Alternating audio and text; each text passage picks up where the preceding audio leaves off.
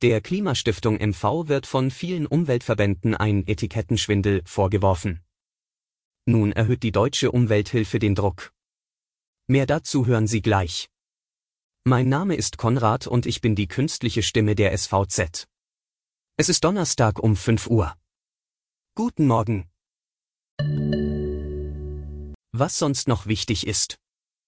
Die Zahl der Schülerinnen und Schüler in MV, die das aktuelle Schuljahr entweder freiwillig wiederholen wollen oder aufgrund mangelhafter Leistungen nicht versetzt werden können, liegt laut Bildungsministerium bei 4,6 Prozent.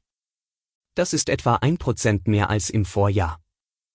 Für Ministeriumssprecher Henning Lipski ist das eine Entwarnung, viele hätten nach dem Corona-Jahr mit einer höheren Quote gerechnet. Linken Fraktionschefin Simone Oldenburg hingegen warnt vor einer Bugwelle der Wiederholerinnen und Wiederholer, die das Schulsystem zu überrollen drohe. Das Parken in Schwerin wird ab August doppelt so teuer sein.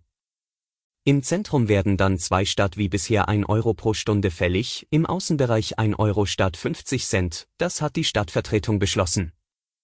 Die zusätzlichen Einnahmen sollen für die Finanzierung des kostenlosen Schülernahverkehrstickets verwendet werden. Spannende Analysen zu den Spielen der Fußball-Europameisterschaft können Sie jetzt auch hören.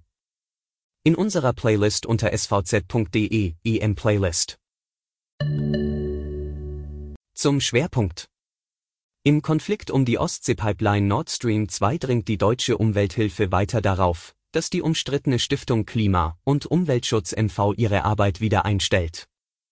Die Organisation beantragte gestern beim Verwaltungsgericht in Schwerin, der aufschiebenden Wirkung der Klage gegen die Anerkennung der Stiftung Gültigkeit zu verleihen. Die Stiftung war zu Beginn des Jahres auf Betreiben der Landesregierung gegründet und mit einem Kapital von 200.000 Euro ausgestattet worden. Von Nord Stream wurden laut Regierung zunächst 20 Millionen Euro zur Finanzierung von Umweltprojekten zugesichert. Mehrere Umweltverbände sehen die Stiftung als Etikettenschwindel. Nach Überzeugung der DUH dient der Klima- und Umweltschutz als Vorwand.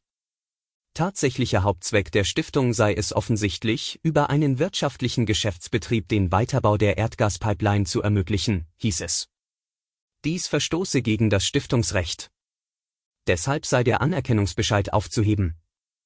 Nun bleibt die Stellungnahme des Justizministeriums abzuwarten. Das war Ihr Audiosnack. Weitere Nachrichten und Hintergründe finden Sie wie immer auf svz.de/audiosnack. Die nächste Folge hören Sie Freitag früh.